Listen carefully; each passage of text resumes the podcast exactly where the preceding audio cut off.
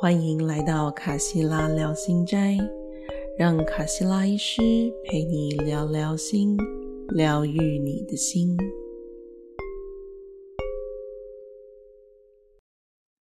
各位听众，大家好，欢迎回到卡西拉医师聊心斋，我是卡西拉医师。今天的故事是要带给大家的，在。二零二三年的第一个故事，在每一年刚开始的时候，我以前啊总是啊兴致勃勃的为自己立下了今年的目标，想要去达成些什么。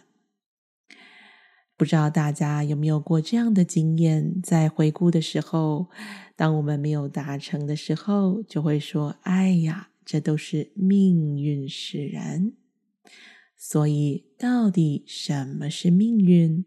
在命运当中，我们真的拥有自由意志来决定自己的人生吗？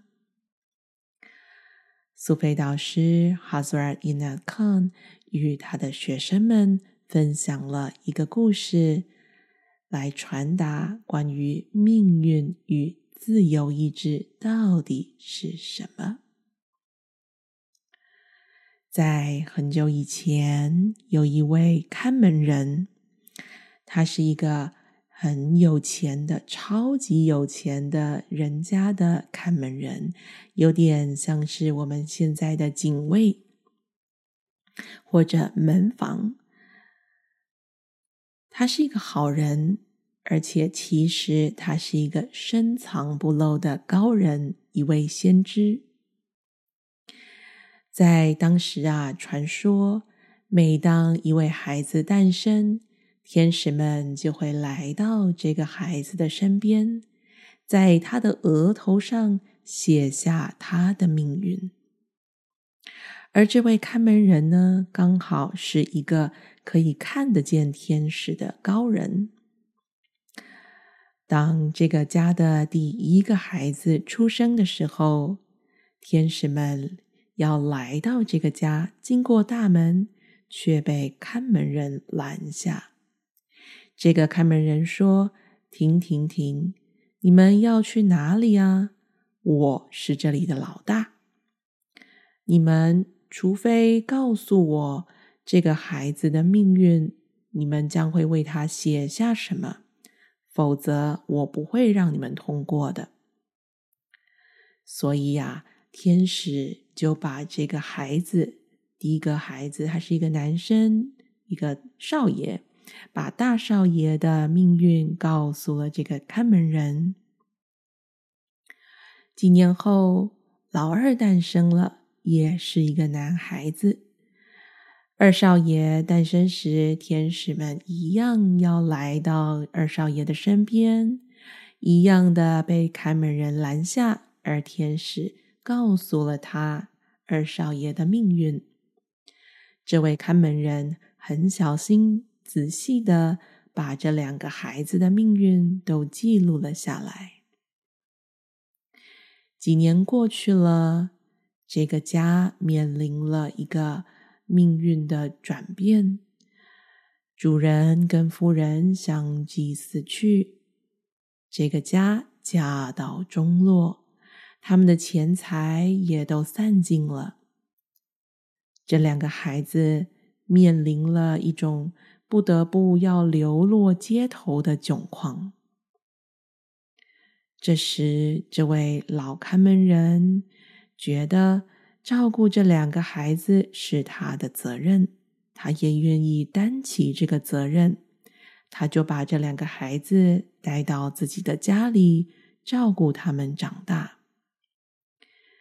几年后，这两个孩子已经长得比较大，可以出去工作了，就告别了看门人，出发前往他们个人的旅程。他们去到了遥远的不同的国家。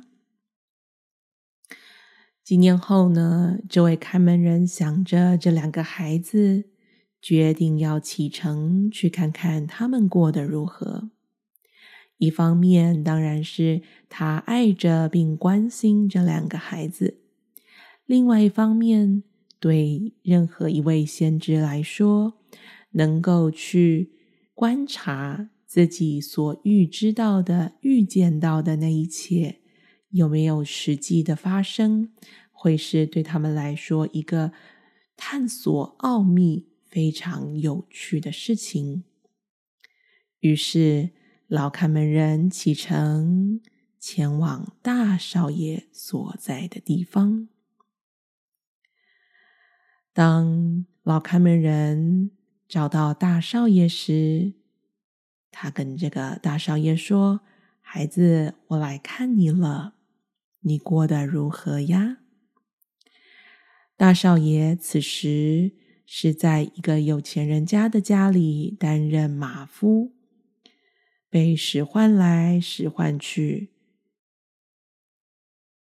老门房、老看门人看到曾经家财万贯、想着荣华富贵的少爷沦落至此，感到非常的难过，非常的遗憾。他对大少爷说：“这是你无法逃避的命运。”这是必然发生的，你注定会成为，你会成为的。但我仍然想要给你一些建议，因为啊，看到你过着现在这样的生活，我觉得很难过。你曾经住在有一个啊，有这么多的房子的，这么多的马匹。的这么有钱的家庭里，而如今你却在这里当别人的下人，拿去吧，这是我的一点积蓄。带着这些钱去到另一个城市，在那里你可以尝试成为一位马术训练师。在那里，那些有钱人家将会信任你。把他们最好的马给你训练，我确信你在那里将会获得成功。大少爷问这位看门人说：“叔叔啊，难道我就这么一条路可以走吗？没有其他的可能性了吗？”老看门人说：“很遗憾的孩子。”你就只有这一条路可以走。不过，要是我没有告诉你这些的话，可能你终其一生就只是一个马夫，你没有办法做其他任何事情。成为一位马术训练师是唯一一道为你开着的门，这是你唯一的路了。就这么去做吧。你会获得成功的。大少爷相信了老门房的话，带着他给他的一点钱，前往另外一个城市。在那里，他过去的经历派上了用场。他小时候跟马匹相处的经验，他的马术的经历，以及他照顾马匹的经验。让他获得了有钱人们的信任，把他们最好的马匹给他训练，而在那个城市，大少爷成了一个最知名的马术训练师。老看门人又接着去找二少爷。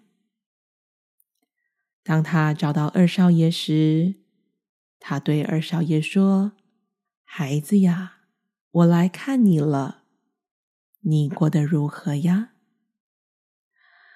二少爷用一种带着无奈跟些许愤懑不满的语气说：“我吗？我过得如何吗？我在森林里流浪了许久，最后我只得抓住一些小鸟。”把这些小鸟卖到城市里，我赚的钱啊，只勉强够我糊口而已。在那个时代呢，王公贵族里流行着一种风气，他们会养一种五彩斑斓的鹦鹉，姑且我们称之为五彩鹦鹉好了。他们会养这种鸟作为身份跟地位的象征。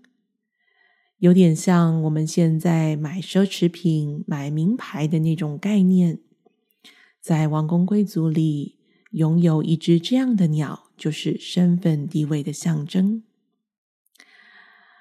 因此，老看门人对二少爷说：“你不要再抓这些普通的小鸟卖给普通人了，你应该把所有的时间跟精力。”都拿来抓这种五彩鹦鹉，你只要抓五彩鹦鹉就好了，其他的小鸟别管了。二少爷狐疑的问老看门人说：“叔叔啊，可是如果我不抓小鸟的话，我就无法糊口。五彩鹦鹉可难抓了，如果我一直抓不到的话。”我不就要饿死了吗？这时，老看门人用一种慈祥、和蔼的、宽厚的一种语气回答二少爷。老看门人说：“孩子呀，你还记得你的父亲是谁吗？你还记得你是谁吗？”二少爷回答说：“我当然记得呀，叔叔，记得这些，更让我觉得我就是一个命运悲惨的倒霉人罢了。”老看门人说：“如果你愿意听我一句，听我的劝告，你的好运即将会到来。”其实你不用做任何的改变，你的专长就是抓鸟，你就继续去捕捉，只是把对象改成五彩鹦鹉，一只五彩鹦鹉就可以卖上上百万的价钱，这才是你应该捕捉的鸟。故事说到这里，大家感觉如何呢？这个故事让我们能够看到这个先知在做什么呢？